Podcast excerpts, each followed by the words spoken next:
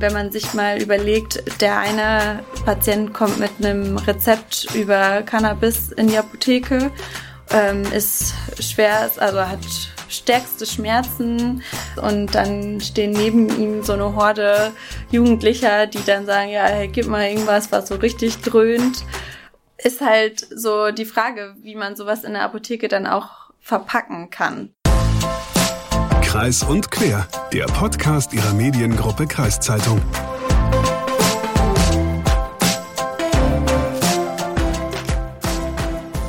Ja, eine Situation wie gerade im Intro gehört wäre natürlich extrem, aber sie könnte vielleicht Wirklichkeit werden, wenn die Bundesregierung ihren Plan der Cannabis-Legalisierung so weiterverfolgt wie bisher angedacht.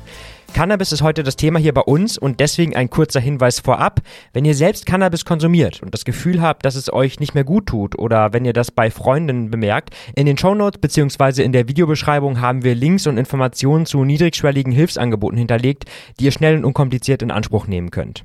So, und bevor wir uns jetzt der Cannabis-Legalisierung widmen, erstmal moin und herzlich willkommen zu Kreis und Quer, dem freitäglichen Podcast der Mediengruppe Kreiszeitung. Mein Name ist Lukas Spar und tja, ich bin diese Woche noch einmal auf mich allein gestellt. Hagen kuriert derzeit leider immer noch seine Grippe aus. Wir senden natürlich auch auf diesem Wege nochmal gute Besserung an ihn und hoffen, dass er nächste Woche wieder hier am Start ist.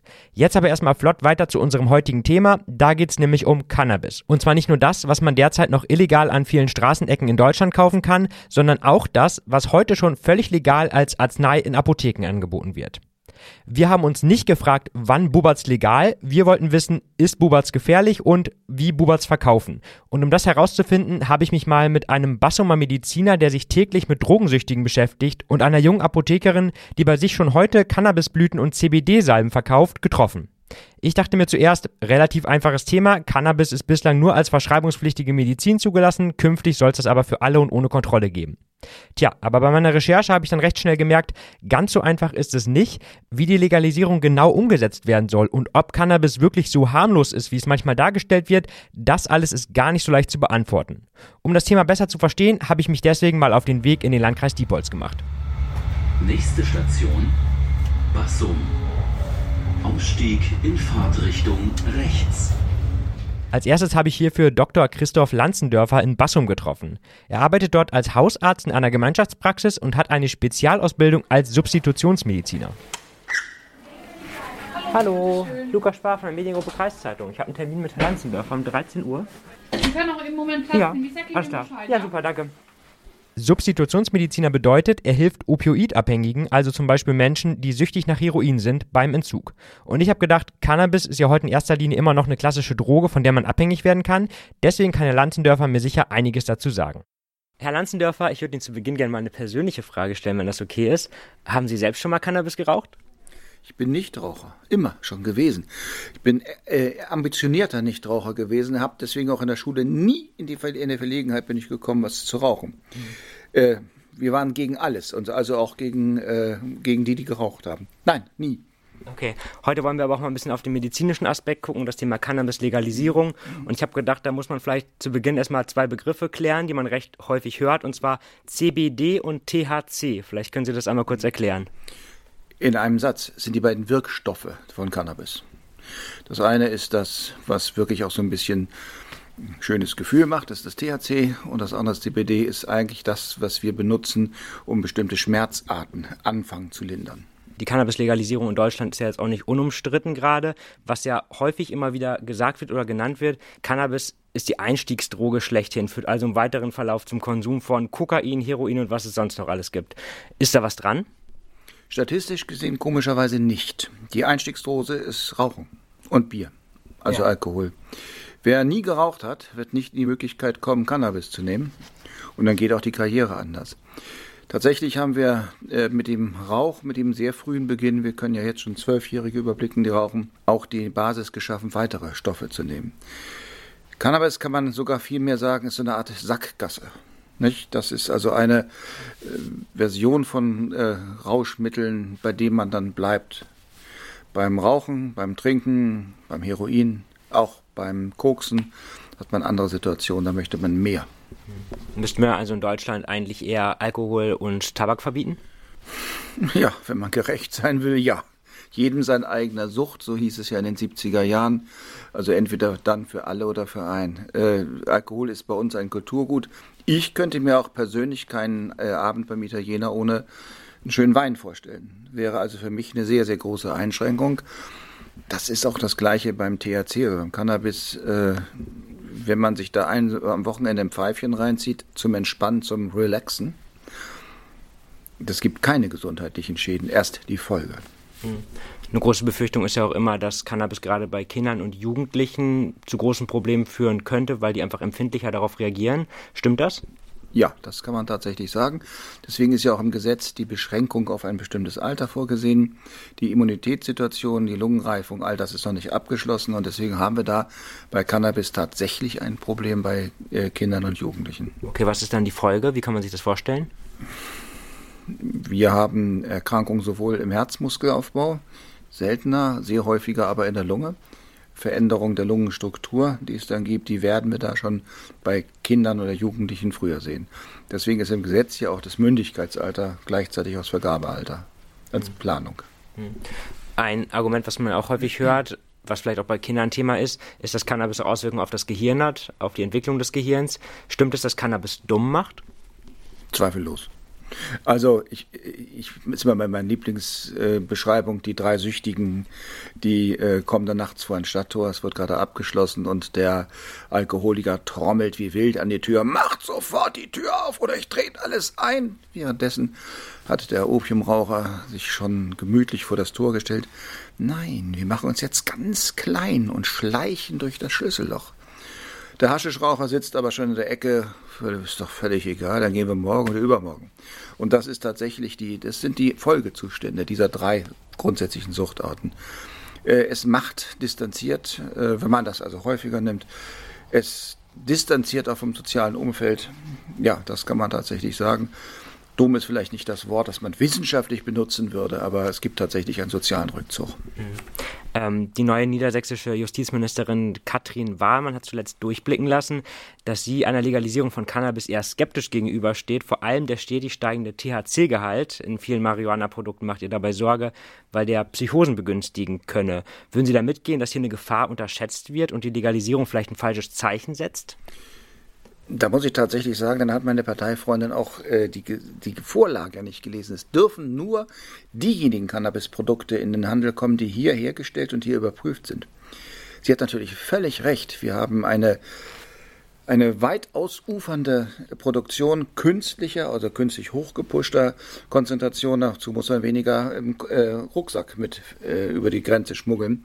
Wenn wir die Dinge haben, die schon 10, 20-fache Konzentration als das normale Haschisch haben oder normale Pflanze. In der Tat, deswegen ist ja auch vorgesehen, diese äh, hier zu Verkauf stehenden Ange äh, Angebote ausschließlich in Deutschland unter Kontrolle vorgestellt zu haben. Das dürfte also nicht passieren. Glauben Sie aber denn, dass so eine THC-Obergrenze, wenn man so will, dass das überhaupt umsetzbar ist, dass man überhaupt alle Produkte, die jetzt hier verkauft werden, eine THC-Obergrenze festlegen und vor allem kontrollieren kann? Müsste möglich sein. Die gibt es ja nur in bestimmten Läden, also in bestimmten Bereichen, also gibt es da auch schon eine Kontrolle. Wenn ein Schwarzmarkt daneben noch aufblüht, ja, das, das ist wie in der Prohibition in, den USA gewesen. Natürlich wird dann auch billigster Fusel als Whisky verkauft. Das muss man wissen. Aber gerade das Ziel ist es ja, eine ein kontrollierte Abgabe zu gewährleisten. Und da dürfte die Konzentration eben auf ein bestimmtes äh, Segment beschränkt bleiben. Sie hatten es ja gerade schon angedeutet, Cannabis wird auch heute schon als Medizinprodukt quasi verkauft. In welchen Fällen wird CBD denn dann eingesetzt? Es gibt im Prinzip noch keine weitgehende Leitlinie der Gesellschaften, die CBD vorschlagen. Es wurde immer mit dem neuropathischen Schmerz begründet, wo es helfen soll. So richtig feste Studien haben wir da noch nicht. Also man kann es für sich persönlich ohne Absicherung durch irgendwelche Untersuchungsstudien einfach mal probieren bei heftigsten Schmerzen. Und ich weiß, das ist gerade beim, ist auch neuropathischer Schmerz, aber beim äh, Zosterschmerz, diese fiese Gürtelrose, äh, dass es dort bei einigen sehr gut hilft. Aber es ist noch nicht in irgendwelchen Leitlinien aufgenommen worden. Sie hatten jetzt gerade schon gesagt, dass es aktuell in Apotheken verkauft wird und äh, in speziellen Geschäften. Mhm. Ähm, angenommen, es würde zu einer Legalisierung von Cannabis kommen, wie könnte denn ein Verkauf oder Vertrieb von Cannabis aussehen, dass er medizinisch auch vertretbar wäre? Gut, da bin ich zu wenig Logistiker. Aber im Grunde genommen ist es wie bei jeder Pillenpackung Dosisangabe, Haltbarkeitsdatum und eine saubere Verpackung. Äh, was ich draußen bei Methadon äh, mitbekommen habe, wenn das verkauft wird, ich weiß nicht, wie viele das schon im Mund hatten, um ein bisschen was rauszulutschen und dann wieder ausgespuckt haben. Sowas soll es natürlich nicht geben. Das muss schon sauber, sicher verpackt sein. Es muss eine Beschriftung da sein. Nach der Rechtsverordnung sollen diese Packungen noch nicht mal schreienden Charakter haben, sondern eigentlich möglichst neutral eingepackt sein, sodass es auch nicht mal eine Wirkung, eine Werbewirkung dafür gibt. Ist das gewährleistet alles? Davon müssen wir in der staatlichen Organisation ja ausgehen. Äh, Glaube ich, hat man auch schon das, das wirklich die Garantie, dass es wirkt. Das heißt, Sie würden aber auch sagen, dass Cannabis weiter nur in Apotheken oder Spezialgeschäften verkauft werden sollte und nicht im Drogeriemarkt oder irgendwas? Also da sehe ich im Moment noch keine Grundlage. In der Tat sollte es ja schon, weil es ja als Medikament behandelt wird, sollte es dann tatsächlich auch nur dort verkauft werden, wo auch möglicherweise eine Beratung äh, anstellt. Beispielsweise ist der Abbau von Alkohol linear. Das heißt, ich habe zu jeder Zeit immer den gleichen Abbau. Gute Lieber vorausgesetzt. Das ist beim Haschisch aber nicht der Fall. Das heißt, wir wissen überhaupt nicht, mit wie vielen Medikamenten das funktioniert, äh, ob was dazwischen kommt. Wir haben einen kurvenförmigen Abbau. Das heißt, es kann zu Anfang weniger, dann mehr, es kann aber auch umgekehrt laufen.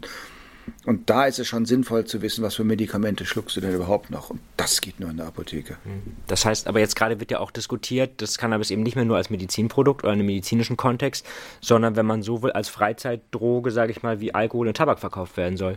Es wäre trotzdem schöner darauf hinzuweisen, wir sind andere Gesundheitsprobleme. Das gehört ja dazu. Deswegen ist es ja auch äh, eine Beratungsleistung, die die Apotheker damit verbringen. Die haben das Monopol und müssen dafür auch beraten. So sehe ich das. In der Tat, es gehört dann schon auch, äh, muss man auch, du hast ja neulich aber erstmal diese Hustenmedikamente geholt und jetzt auch noch das, passt das. Das wäre eine Beratung. Das merkt man nicht, wenn man in der Drogerie oder im Kiosk in der, vor der, im Bahnhof was kauft. Sollten denn Cannabisprodukte weiter verschreibungspflichtig dann auch bleiben dann? Im Moment sehe ich noch keine Alternative. Einmal grundsätzlich die Akzeptanz wäre sonst gar nicht gegeben. Das ist ja ein Verfahren. Und zum anderen sehe ich im Moment auch tatsächlich äh, schon das direkte Gespräch, bringt es was oder bringt es nicht. Äh, natürlich kann uns einer etwas erzählen, dass er die und die Beschwerden hat. Und wir können ja nicht dann steuern, dass es nicht für den Rausch am Abend. Statt äh, seines Glases Barolo nimmt er halt sowas. Dann ist nochmal vielleicht so alles in allem, würden Sie sagen, dass die Cannabis-Legalisierung, wie sie jetzt gerade geplant ist, ein Fehler ist oder kann man das machen? Nein, ein Fehler würde ich das nicht nennen. Man soll es äh, tatsächlich machen. Wir haben ja äh, auch mit dem Alkohol äh, sehr liberal gehandelt. Vorher gab es den ja auch noch, wenn ich so an die erste Zeit denke, als wir Hochprozentiges nur in bestimmten Spirituosenläden hatten. Das ist ja schon ein paar Jahre her. Aber es war ja schon eine gewisse Kontrolle, bis wir gemerkt haben, es geht mehr oder weniger auch ohne. Wenn jetzt allerdings in den Kassen, bei den Supermärkten, in den Eingangsbereichen immer die Flachmänner ausgestellt werden, dann, ja, dann kann ich es auch nicht ändern. Aber das sollte natürlich so nicht sein. Nein, das das, äh, den Entwurf, den wir jetzt vor uns liegen haben, den finde ich eigentlich insgesamt gelungen. Da haben ja auch einige etliche Zeit dran gearbeitet. Wenn man denkt, wie so ein Gesetzentwurf entsteht, welche Ministerien beteiligt werden müssen, welche Fachgesellschaften, welche anderen Abfragen, ist das in einem relativ kurzen Zeit auch ziemlich sauber entstanden. Dann vielleicht jetzt die letzte Frage. Ich ahne aber schon die Antwort mit Blick auf die erste Antwort von Ihnen. Wenn jetzt Cannabis legalisiert werden sollte, würden Sie es dann mal probieren? Ich trinke lieber einen guten Wein.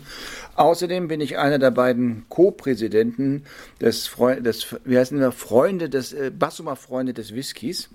Und äh, einmal im Winter, meistens jetzt zu Weihnachten, gönnen wir uns da mal einen ganz besonderen Schluck davon. Also dann reicht es mir.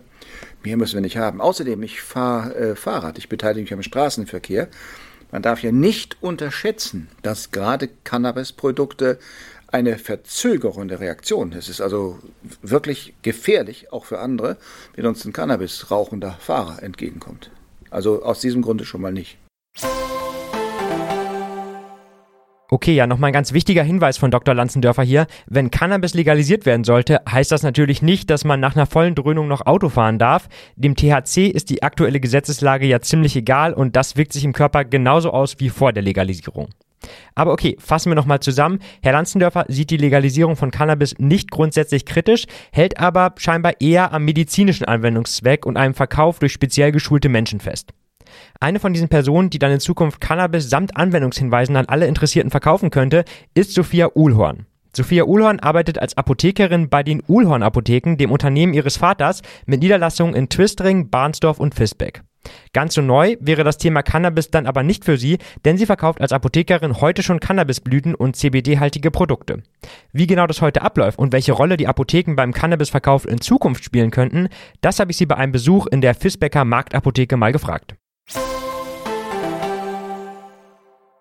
Frau Uhlhorn, kann man derzeit Cannabis- oder CBD-haltige Produkte bei Ihnen hier in der Apotheke kaufen? Ja, also man kann äh, beide Produkte in der Apotheke bei uns kaufen.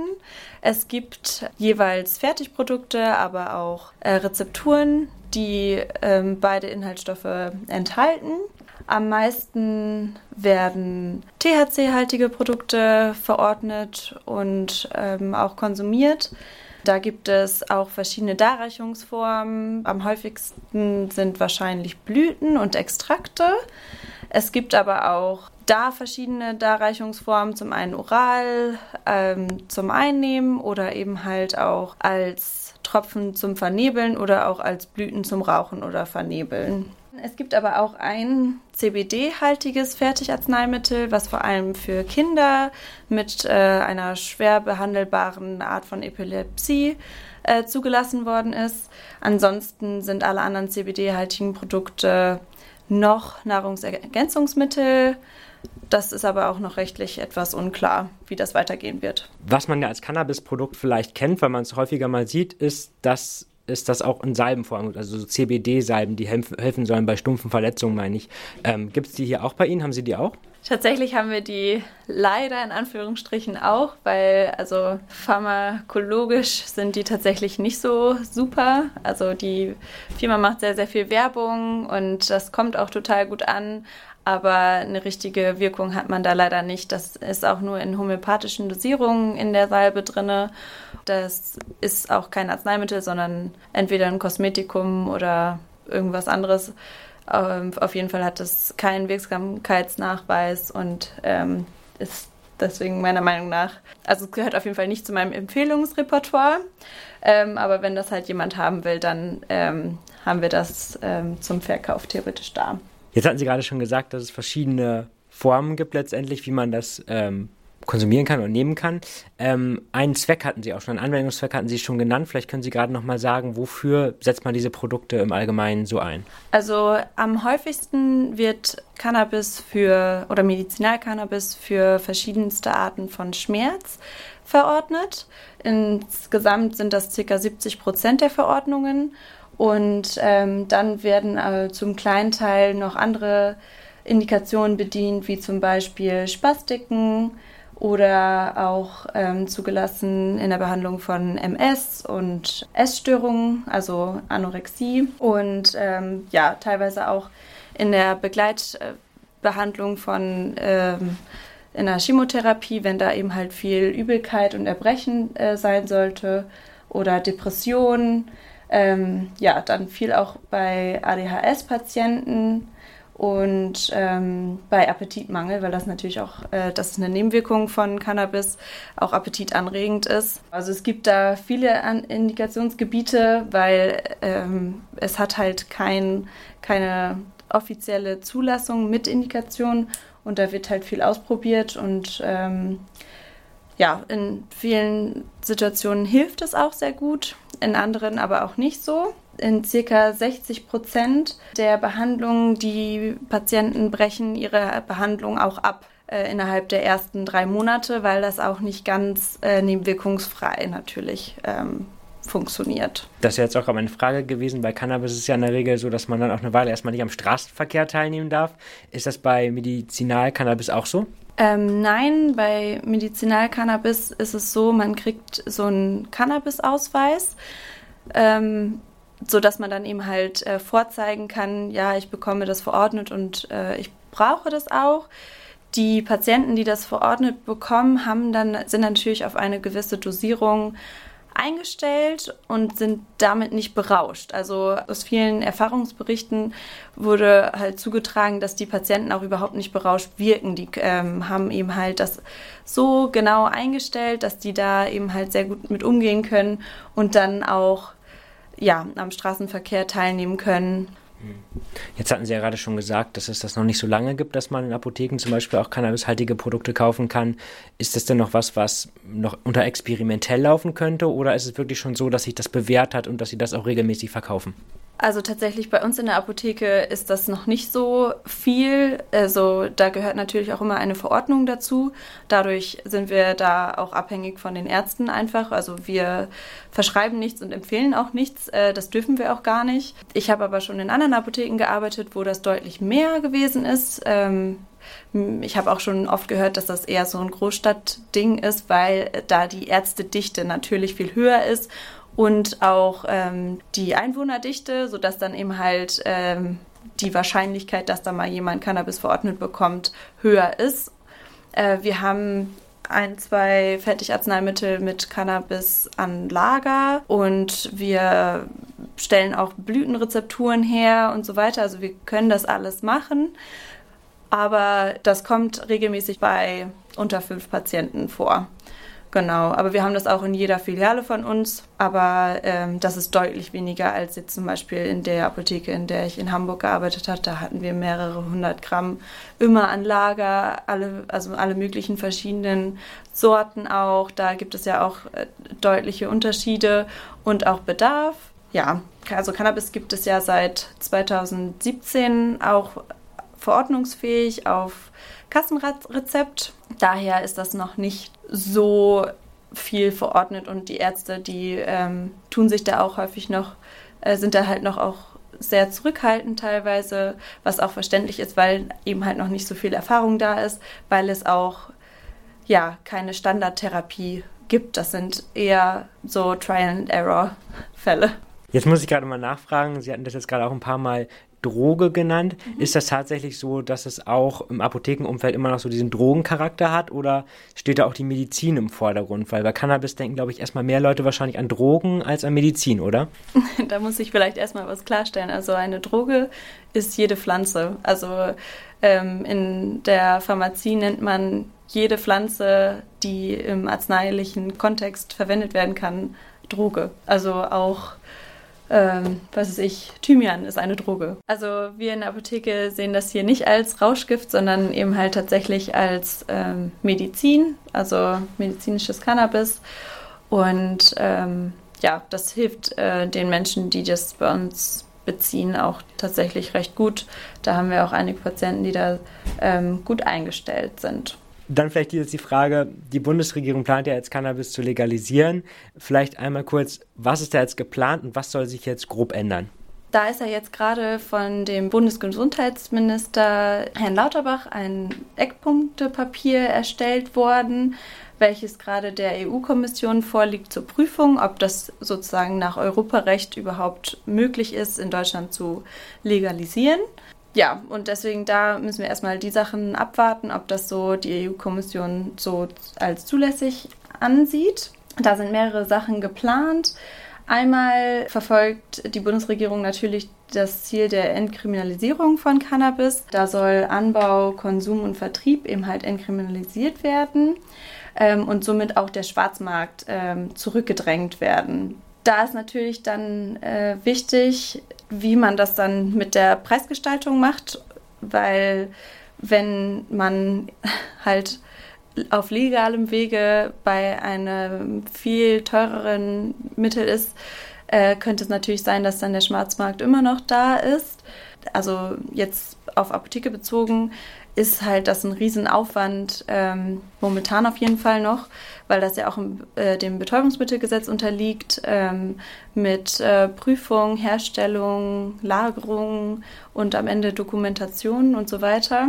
Dann in, auf Herstellerebene natürlich, ähm, ja, wenn man GMP-gerecht arbeiten möchte, also den genauen Gehalt, Herkunft, ähm, Anbau und so weiter so streng reguliert und ähm, kontrolliert, ist sowas natürlich einfach teuer aber die Qualität ist dann natürlich deutlich besser und man ist dann da auf der sichereren Seite, weil man dann eben halt genaue Dosierungen und ähm, Inhaltsstoffangaben halt geben kann. Außerdem äh, war, ist dann noch die Rede davon, dass man bis zu drei Pflanzen privat anbauen darf. Da ist halt auch die nächste Sache. Also drei Pflanzen können eben halt auch bis zu über 100 Gramm Droge oder äh, ja, Pflanze dann eben halt herstellen. Und wenn man nur 20 bis 30 Gramm besitzen darf, aber über 100 Gramm anbauen darf, ist das ja auch ein Widerspruch in sich. Da müsste man dann eben halt auch schauen, wie man sowas überhaupt regeln will und ähm, ob das nicht dann zu viel höherem Auswand führt, auch für die Ermittler, die dann ähm, sowas dann ja überprüfen müssen. Ich höre jetzt auch raus, dass da noch einige offene Punkte oder Hürden vielleicht ja. sind. Wenn man jetzt sagt, Cannabis ist in Zukunft legalisiert, vielleicht frei verkäuflich, ist ja noch die Frage, wo kann man das denn kaufen? Was glauben Sie denn, welche Rolle spielen die Apotheken in Zukunft? Ja, also das fragen wir uns natürlich auch. Also in erster Linie sind wir ja für alle gesundheitlichen Fragen zuständig und äh, da haben wir natürlich auch Expertise.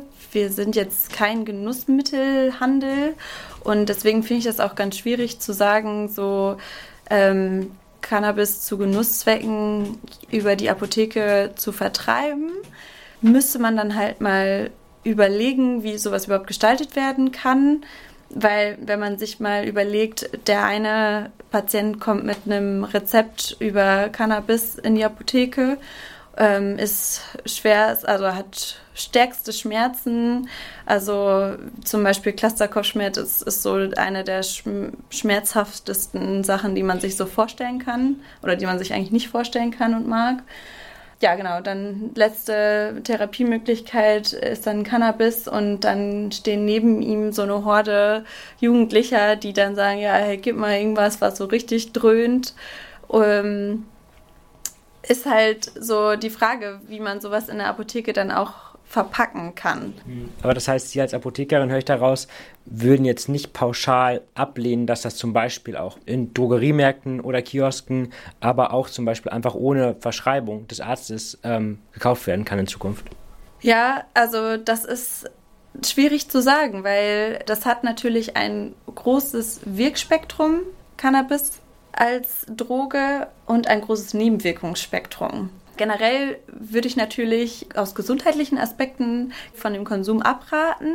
Es sei denn, man hat das sozusagen, äh, man braucht es sozusagen, also in, in gesundheitlicher Weise.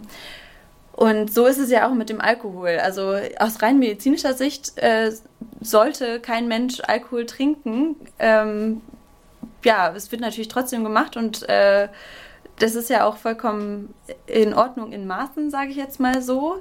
Auch, aber auch in Maßen ist es nicht gesund. Es wird trotzdem nicht über die Apotheke vertrieben. Ja, deswegen, das ist eine ganz schwierige Frage. Ähm, die Frage, die ich mir dann noch gestellt habe in der Vorbereitung ist, wenn man jetzt sagt, es gibt, man braucht kein Rezept mehr, um Cannabis zu kaufen ähm, und will es trotzdem irgendwie regulieren, ähm, gibt es irgendeine Möglichkeit für die Apotheken, ähm, zu verhindern, dass Menschen herkommen und sich vielleicht über Apothekenhopping, sage ich mal, wirklich kiloweise Cannabis kaufen? Gibt es da irgendeine Möglichkeit? Nee, also ich glaube, das ist sehr schwer zu reglementieren. Das frage ich mich nämlich auch, ähm, was jetzt im Eckpunktepapier natürlich auch ähm, angedeutet ist, dass da irgendwie 20 bis 30 Gramm Maximalabgabe äh, sein sollen. Aber einer jetzt sozusagen äh, die Höchstmenge überschreitet bei mir oder ob er jetzt dann sozusagen eben halt in die nächste Apotheke oder in den nächsten Lizenzshop geht und sich halt wieder 20 bis 30 Gramm kauft, das kann ich ja nicht überprüfen. Okay, dann vielleicht nochmal gerade kurz zum Abschluss. Ich höre also raus, die Cannabis-Legalisierung, so wie sie jetzt geplant ist, wirft bei Ihnen noch viele Fragen auf. Würden Sie sagen, dass es ein Fehler ist? Ich glaube, das ist eine schwierige Frage. Ähm, ich glaube nicht unbedingt, dass es ein Fehler ist, ähm, weil es ja auch Vorteile hat, ähm, wie zum Beispiel die Entkriminalisierung. Was auch ein Vorteil ist, ist natürlich zusätzliche Steuereinnahmen für den Staat. Und Entkriminalisierung ist natürlich dann auch immer, dass man das besser reglementieren kann. ähm, besser überprüfen kann und eben halt ähm, den Verkauf und Vertrieb über Fachpersonal laufen lassen kann. Man hat mehr Kontrolle über, über die Substanzen. Man kann sicher gehen, das sind äh, Reinsubstanzen, die sind nicht gestreckt oder wie auch immer mit irgendwelchen Sachen, die eben halt sehr gesundheitsschädlich dann zusätzlich noch ist. Ja, und es geht dann eben halt alles auf legalem Wege und dann könnte das eben halt dazu führen, dass das dann das Gesundheitsrisiko des Konsums reduziert wird. Ja, dazu muss aber noch viel Arbeit äh, geleistet werden im Kinder- und Jugendschutz, auf jeden Fall viel Aufklärung und auf gar keinen Fall dürfte natürlich Werbung gemacht werden, was aber auch problematisch wieder ist für Shops, die das dann ähm, vertreiben wollen, das ähm, am Ende lukrativ für sich zu machen. Okay, also ihr merkt schon, beim Thema Cannabis-Legalisierung sind noch sau viele Fragen offen und Meinungen gibt's auch tausend verschiedene dazu. Stand jetzt sind CBD-Produkte aber scheinbar eher noch ein Nischenthema und auch die sind gerade übrigens von starken Lieferengpässen beeinflusst. Sophia Uhlon hat mir nach unserem Gespräch noch am Computer gezeigt, dass derzeit praktisch keine CBD-Produkte lieferbar sind.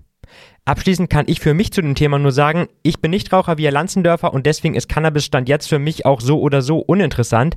Generell würde ich aber sagen, jede und jeder kann das konsumieren und leben, wie er oder sie will. Schwierig wird es aber immer dann, wenn andere darunter leiden müssen. Und das fängt bei Unfällen im Straßenverkehr an und hört bei einer Zusatzbelastung der Krankenkassen durch eine Zunahme von Psychosen auf. Ob das alles so kommen wird, ich weiß es nicht. Und wie ihr vielleicht in dieser Folge gemerkt habt, so richtig kann das auch noch keiner einschätzen. Es wäre also in erster Linie ein großes Experiment für uns alle. So, und wenn ihr jetzt sagt, reicht mir nicht, ich will mir davon noch ein besseres Bild machen, ich habe noch zwei interessante Links zur Cannabis-Legalisierung und zum aktuellen Verkauf von Medizinalcannabis in die Shownotes gepackt. Außerdem findet ihr dort, wie schon zu Beginn der Folge erwähnt, weitere Informationen zu Hilfsangeboten, ganz konkret vom Verein Release, einem Netzwerk für psychosoziale Hilfen. Diesen Verein empfiehlt übrigens auch Dr. Lanzendörfer ausdrücklich, er ist da nämlich auch selbst Mitglied. So, und ich würde jetzt sagen, damit sind wir am Ende dieser Folge angekommen. Ich hoffe, ihr konntet was mitnehmen. Schreibt mir gerne, wie euch die Folge gefallen hat und was ihr zum Thema Cannabis-Legalisierung denkt. Die Adresse dafür podcast.kreiszeitung.de. Über unsere nächsten Folgen und über unseren Gesundheitszustand halten wir euch auf Facebook und Instagram auf dem Laufenden. Ihr findet uns dort unter MK Podcasts. Wir freuen uns über ein Like von euch. So, nu aber. Habt ein schönes Wochenende und einen schönen dritten Advent. Treibt es nicht zu wild auf dem Weihnachtsmarkt und kommt mir gut in die nächste Woche. Ciao.